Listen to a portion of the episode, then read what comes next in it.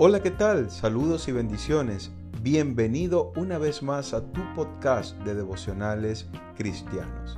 En esta oportunidad quiero compartir contigo un devocional que he titulado Enseña con autoridad, basado en Mateo 7 del 28 al 29, que dice, Y cuando terminó Jesús estas palabras, la gente se admiraba de su doctrina, porque les enseñaba como quien tiene autoridad y no como los escribas.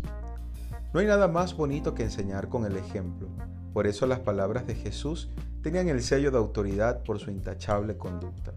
Como creyentes, somos llamados a vivir en ese mismo estándar, creciendo siempre a la medida del varón perfecto.